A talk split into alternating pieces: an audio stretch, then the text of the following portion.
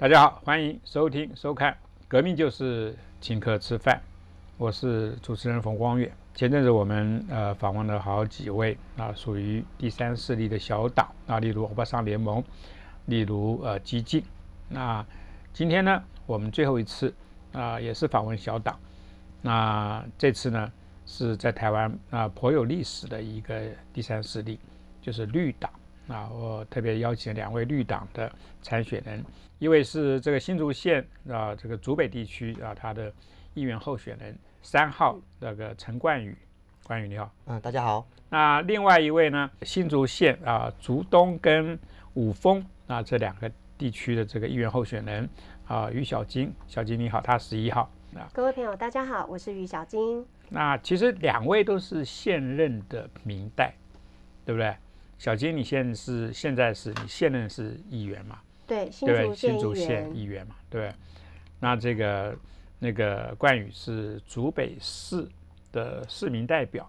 哎，对，对不对？是。竹北市算人人口有多少？二十万，然后目前就是朝二十一万迈进。因为我知道的竹北市是一个高楼一大堆的这样子的非常。富裕的一个区域，我们每年差不多会增长六千人。那以台湾整个人口都在衰退来看，其实六千人是非常多的。嗯哼，那这个也是主要拜竹科外溢的影响。OK，对，所以很多新住民不断移入，因为就业的关系。你是现在是市民代表，可能参选县议员。对，然后是竹北市的这个选区。小金已经担任了一届。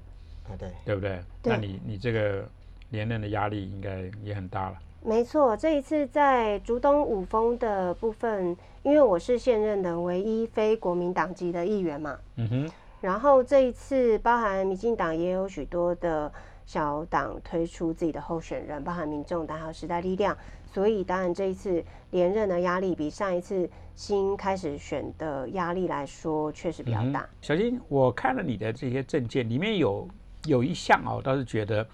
那我会觉得很有趣，就是说，你其实你反对这个区间测速。那反区间测速这个议题，我大概跟了两年多，包含我们新竹县其实目前有两处有区间测速，包含是第一个是台三线区间测速，那第二个是凤鼻隧道的区间测速。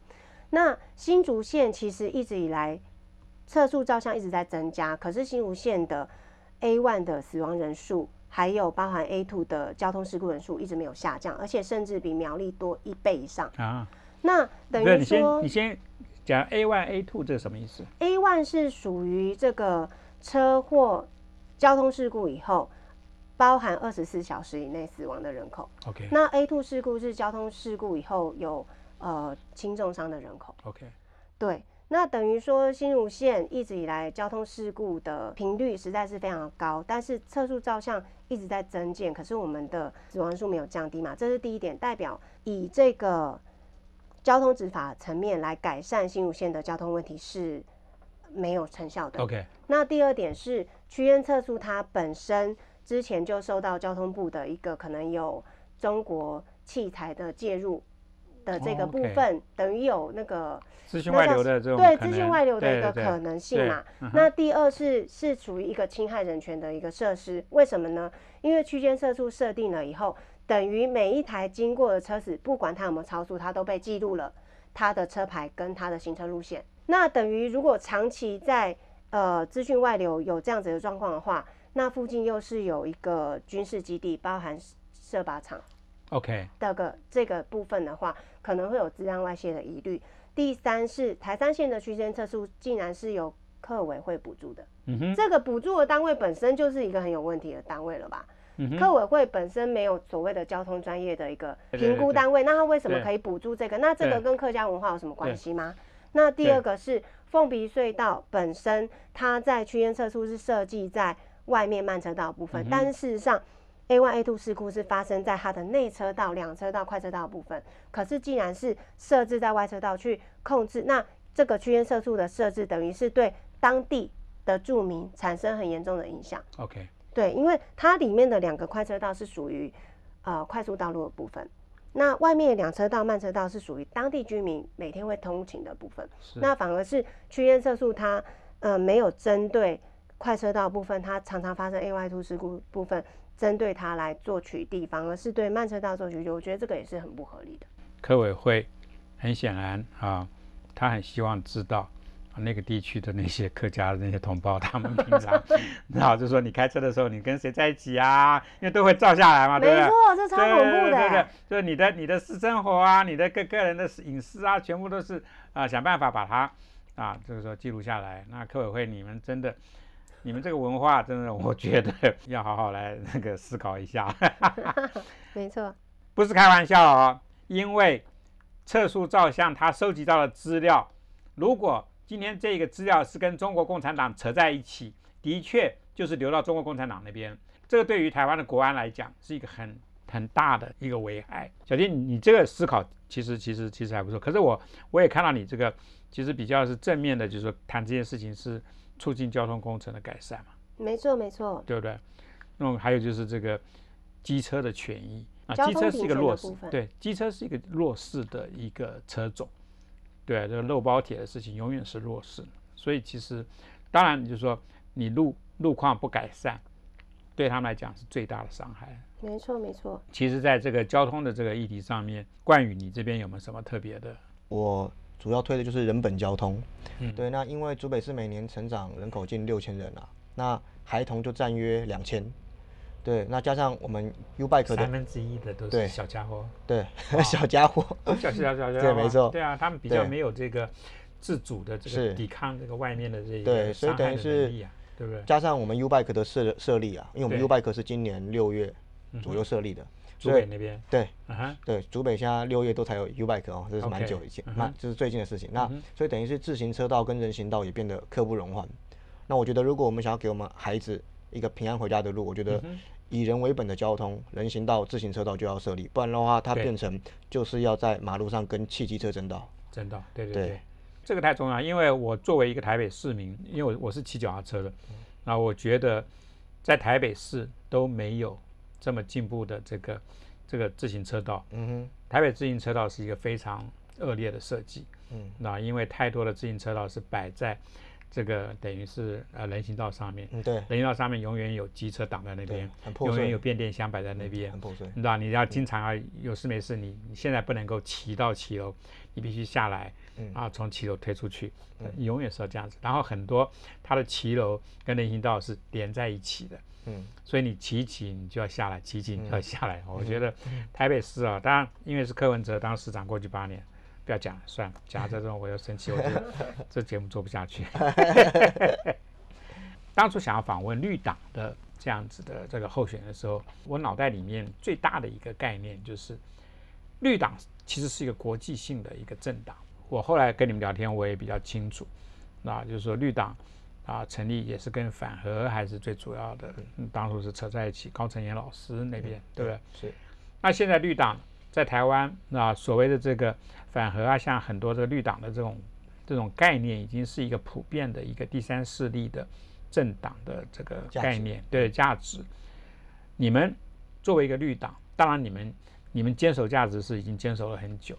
那你们有没有什么其他的，因为时间的推移而有一些修正的一些价值方面的东西？我的话就是因为其实我们既是绿党的。党员，那同时也是在地的民意代表，嗯，对，所以等于是我们也会针对每个地方它的公共政策去做调整，去在地化，嗯哼，对，所以像是呃以竹北来讲好了，就是我有推动一个叫做干净城市，就是接下来的政见，对，你会说，哎，干净城市不是很理所当然的东西吗？但其实竹北一直出现一个很有趣的现象哦，当然你可以把它当做是都市传说，就是 就是我们的。建商的看板哦，很有趣，它就是礼拜五、礼拜六、礼拜日会装在我们电线杆上面，装在我们的人行道上面。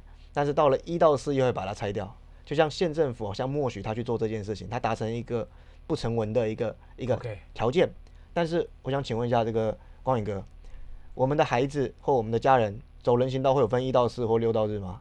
没有。对。但是我们的安全就这样被这个出卖，它应该就是一到。日都是要干干净净的，让行人还有行车的这个视野是动线上面是很清楚的，这样才能确保行人跟行车的安全。这个政策应该是竹北市发出来的吧？现在因为我们有分竹北市公所跟新竹县政府，它是两个不同的层级单位，所以等于是他们两个其实会互踢皮球了。对，那我在当竹北市民代表期间，我有发文说，请我们清洁队要大力的去拆除。那他就说这个权责是在新竹县，对，等于说在新竹县的环保局。所以你现在去新竹县进去的话，其实。环保局的同仁可能要想另外一番说辞，推到竹北市，因为其实那个公文我有了，就是那份公文我都留着，那是一百 一百一十年、一百零九年的公文，所以我拿着这份公文去跟他咨询。对，那当然 这个部分也有可能被推踢皮球踢回竹北清洁队嘛，所以等于是我们其实代表也有推人，所以就是让你踢不了。对我们这边都有两两方都有监督监督的力量所以等于是就像刚刚回到刚刚我讲的，绿党会因为在地的一些东西去去在地化它的议题，因为我们绿党的六大核心价值。相对是比较概率式的东西，所以它它其实可以是延伸下来的。嗯哼，绿党是一个国际性的一个政党，对跟国外的绿党其实常常在政策上面有交流。你有没有参加过这样子的交流活动？实际参加这种活动？那我们绿党呢，其实有一个国际性的活动是全球的绿人大会。那这个因为在在呃我参加绿党之前，之前是有在绿党啊在那个英国的。办过一次，OK，绿人大会的部分。那我参与了以后呢，因为那时候呃全球疫情的关系，然后我们没有在呃没有展开这个全球的交流，但是我们有跟日本绿党在二零一九年进行十天的交流。那呃目前全世界有一百多个绿党嘛，那我们这次跟绿日本的绿党做交流的部分呢，呃是从名古屋、东京，然后大阪这几个地方。的一个绿党来做交流，那我们会对于彼此在选战方面做讨论，还有包含我们在日本垃圾处理的部分是怎样的一个，他们焚化炉是怎么设计，然后废水的收集怎么设计，还有包含他怎么去将一个城市把它从工业化城市去做一个绿化，然后到最后转化成它是可以呃产出蜂蜜，然后。去做它为一个名产品的一个县市这样子，我们跟尼奇市的市长有所交流，包含我们也跟韩国的绿党做过这样子的一个交流过去。因为你刚刚讲，从一个工业的都市将它绿化，然后绿化之后呢，竟然能够你说什么产生蜂蜜作为它的伴手礼？对，这是日本的尼奇市，它是一个靠近大阪的一个。像竹北市规模大小，人口约有四十万的一个城市，然后它的市长是过去是绿党的成员，然后只是他们的呃日本规定是说，如果你有选上首长的话，那你就是要退出呃原本的政党的一个党职的部分，对，就是只能作为党员这样子存在，所以他们的尼奇市长在选上市长以后。就退出绿党的运作的部分。OK，对，然后他们是甚至他们有举办他们尼奇市的，包含是停电，呃，那一天晚上就是全部尼奇市停电到十点，例如停到晚上十点，然后作为节电的一个全市作为一个节电的一个活动这样子，他们会举办强制停强制停电。OK，对，然后也在他们的呃，例如说他们工业曾经作为工业用地的。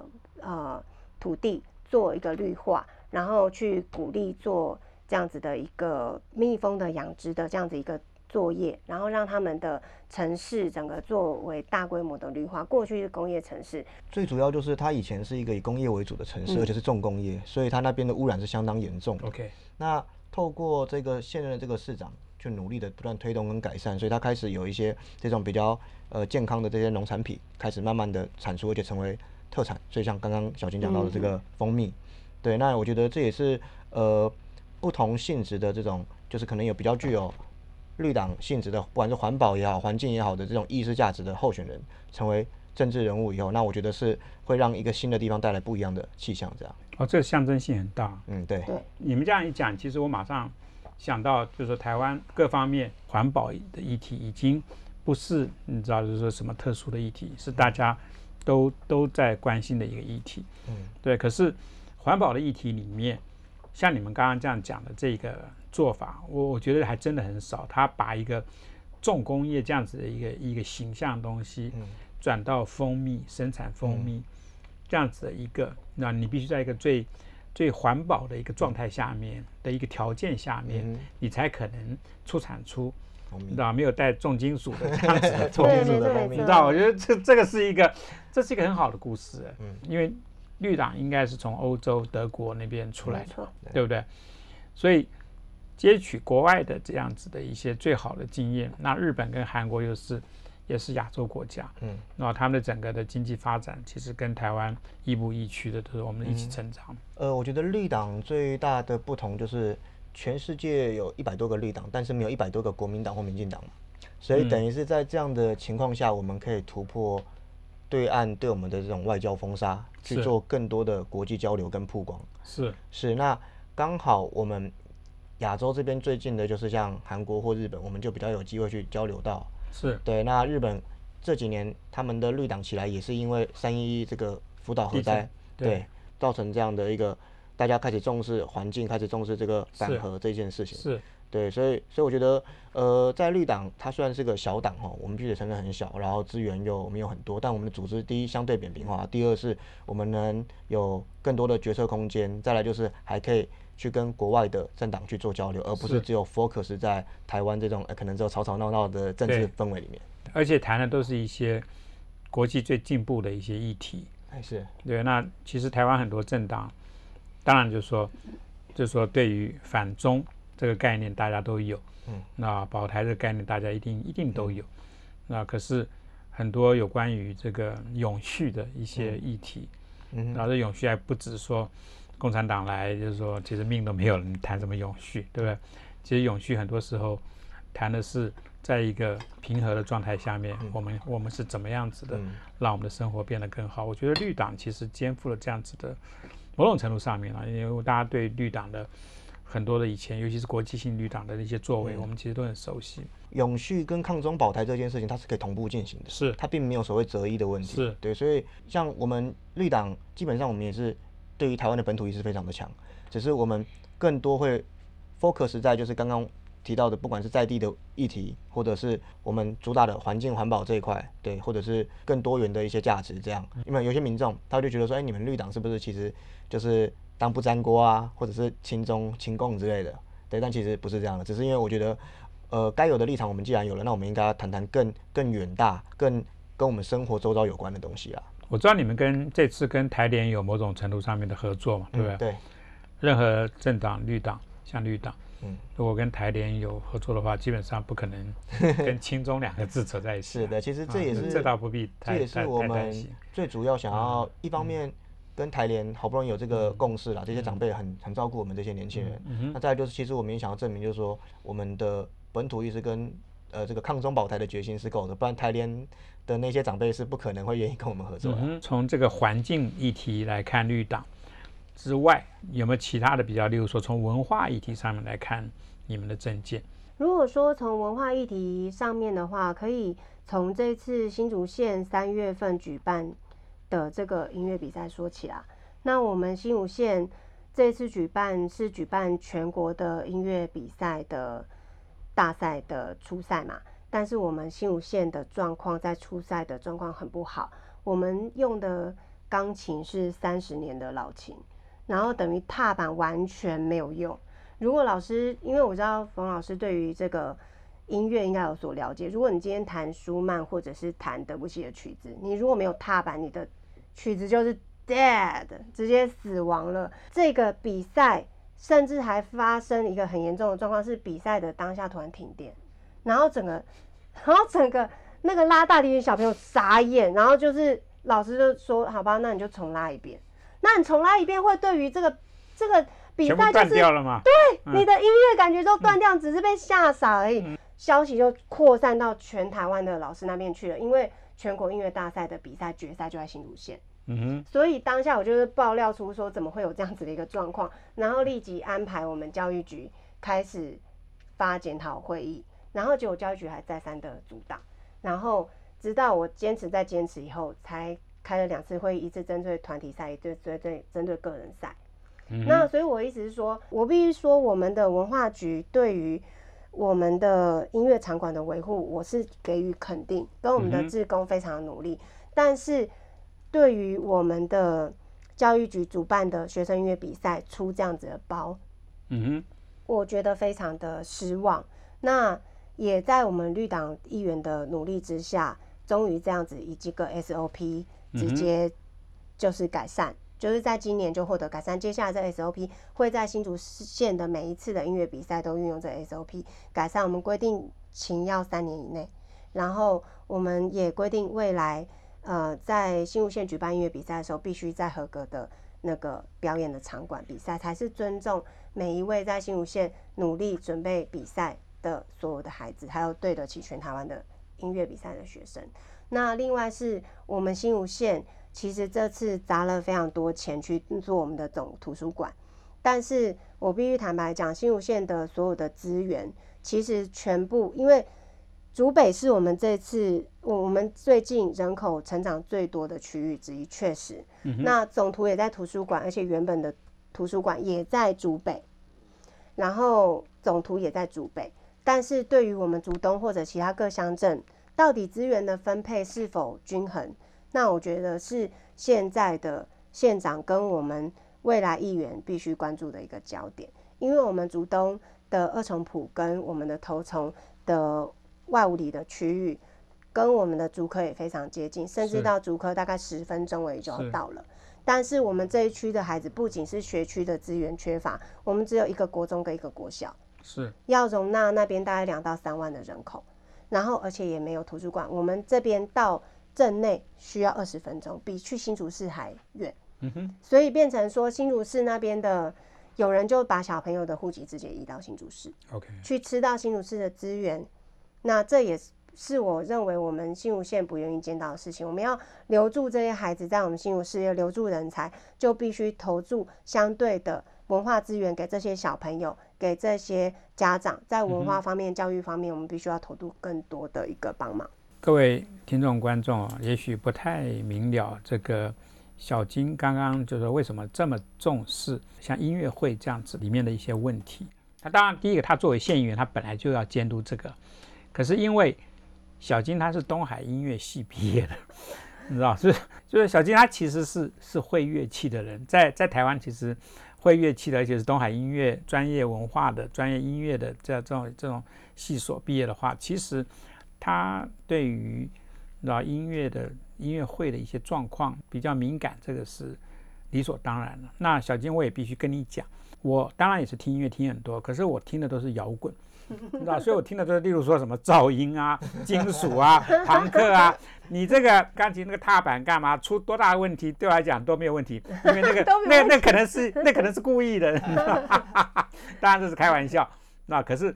我我就必须在这边跟跟跟大家解释一下啊，因为我我我看过小金的这个音乐表演，包括他的这些伙伴啊一起在台上，那他们真的是台湾的这个，我相信啊是现实议员里面比较罕见的有音乐背景的，而且是真正比较职业的去去去这个音乐会表演的这种这种程度的这个意愿。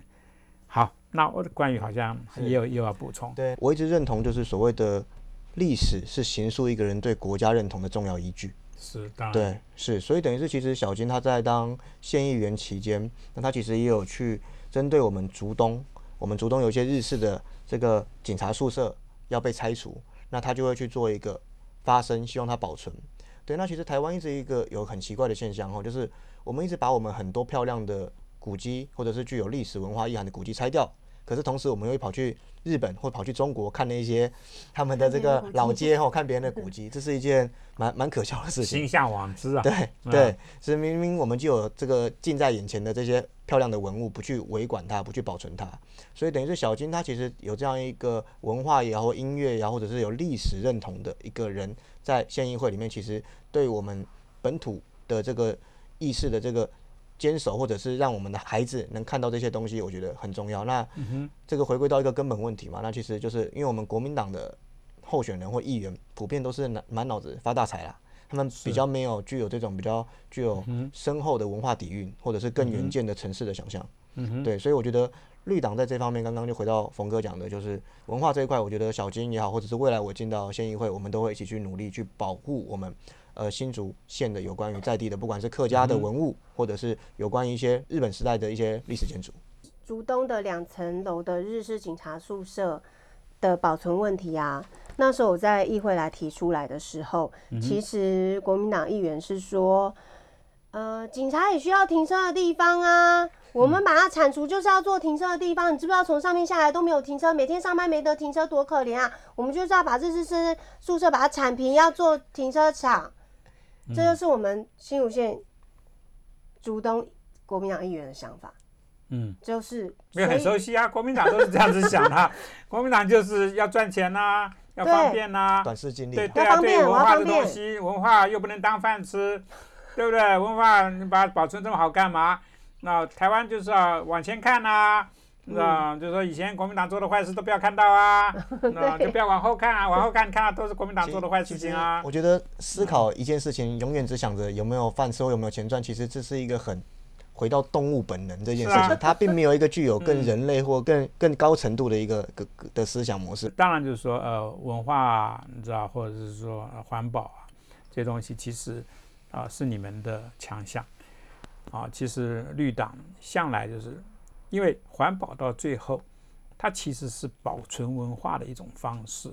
你把原来的这这些历史里面的一些啊，就是说呃比较是不能不能取代的东西保存下来。其实我我很喜欢旧东西，我也是啊，就说像我的家具全部都是二手货啊，我穿的衣服当然就说我年纪大了之后。比较不会去那个古衣市场买衣服，知道？可是要知道，我的整个成长过程里面，我是去孤衣市场买衣服穿的那种人，所以我对于旧东西，我有一种莫名其妙的一种一种一种对对的一种情怀的东西。我对于绿党啊，你们对于很多事情的这个坚持啊，我向来是在其他小党没有出来之前，我我就认为说绿党是我们唯一可以依赖的。你知道，就连两个大党，你知道，完全就是说，对我来讲说，其实他们某某种程度上面是某种程度上面是一样。这是为什么？一开始的时候我要问你们，那你们那面对了其他的小党，而这些小党在很多议题上面跟你们有重叠性，你知道？那当然你们是特别的，对针对你知道这个环境这个议题，针对例如说文化这个议题，你们是特别的啊珍惜这些。这些价值啊，你们特别去推这些价值。关于我就看到你一个证件是有关于这一个绿植栽的概念。讲到绿植栽这样子的一个概念，你知道，也许是像我这样子的一个比较老派的，对于绿色这个东西是是有一种是有一种偏爱的。那所以我对于你这个绿植栽的概念，我倒是特别有点兴趣。嗯竹北它现在。发展的很快哦，那它不止发展的快，我觉得它更像要一个是现代进步的城市，所以等于是我觉得绿植栽就是一个很重要的一个一个标准之一，在我的认知是这样。我们这边除了可能有百货公司、有 U Bike、有这些很棒的硬体，但是当有这些东西的时候，你也希望你今天可能走出百货公司时，你是能去走到一个林荫大道或者是一个公园，然后。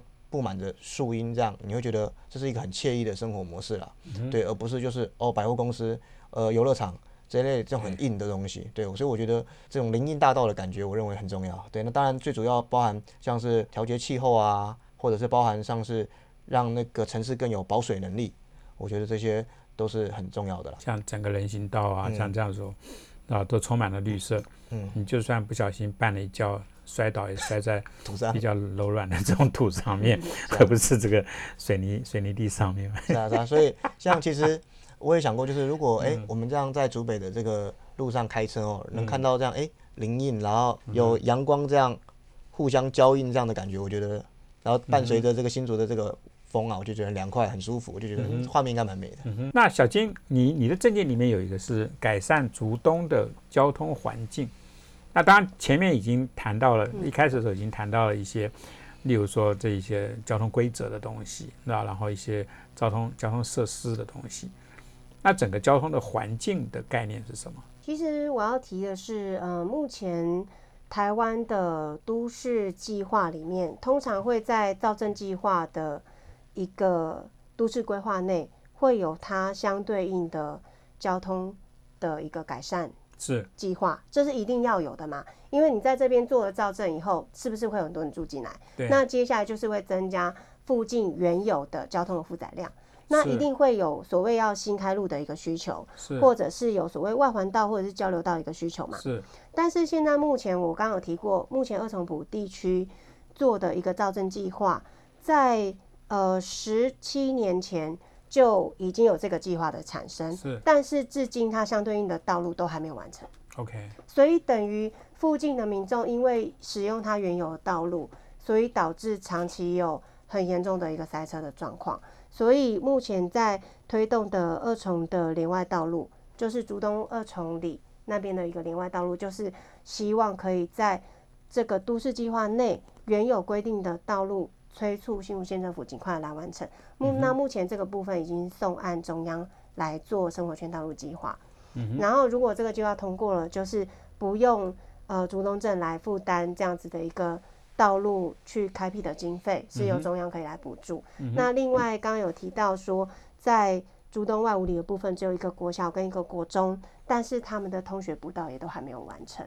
那招生计划起来了，有这么多的小朋友，对对，还有新家庭的入住，那当然在同学步道，希望让大家有一个更好的一个通勤、同学的一个环境。那我觉得这个就是我认为朱东他必须立即，而且现在马上就要启动的一个计划。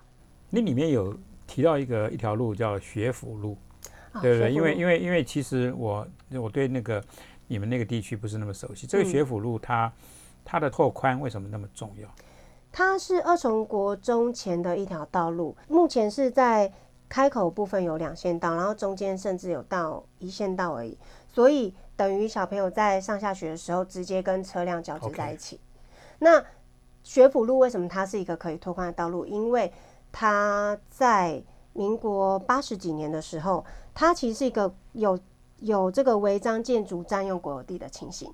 那等于这个土地已经是国有的，只要将违章建筑的部分做处理，就可以让道路直接拓宽成为两线半以上，可以做出通学步道的环境。那目前这一案也已经送案中央，然后已经开说明会。那这个道路开起来，对于二重国中的小朋友，他们在上下学的通勤会有非常大的帮助，也对于这一条路通往园区去疏解中心路通往园区的这一条道路会有很大的帮助。小朋友的。这个安全小朋友的利益啊，还是我们其实最最应该重视重视的。嗯，因为小朋友没有办法替他们自己讲话。没错。如果你今天是一个选民，那你真的要把这件事情，那就列入考量。嗯，好，我们今天其实这样聊聊一聊，我我倒是那很快的，那对于像新竹新竹市啊新竹县，当然就你们两位是都是竞选新竹县。那那当然就讲到新竹，其实今年这个选举的里面最热闹的一个城市啊，新竹市。那很多时候我们就忘了旁边还有一个新竹县。新竹县当然就是说后来后期也也很热闹，可是我觉得真正要注意的是议题，嗯，不是这些参选人的这些八卦，是啊，是啊，议题还是最重要的。我，对对对，我相信这个。啊，我访问这么多候选人，其实我很高兴，我们聊的都是议题。哦，今天也谢谢这个这个小金跟冠宇。好，我们今天节目大概就在就到这边，下个星期就是投票的日子。我希望大家在十八岁这个议题上面一定要按同意。是我们也这个是我这是我们大家所有人的一个一个愿望共识。全世界你知道，大部分国家。十八岁都可以投票，台湾的年轻人这么优秀，你不让他们发表意见，这个是不对的，这是我们大人的事情，是我们的错。买白，这是 买白。嗯，好，那我们今天就就大概到这边啊，谢谢关宇，好，谢谢光宇，谢谢各位听众，谢谢，嗯。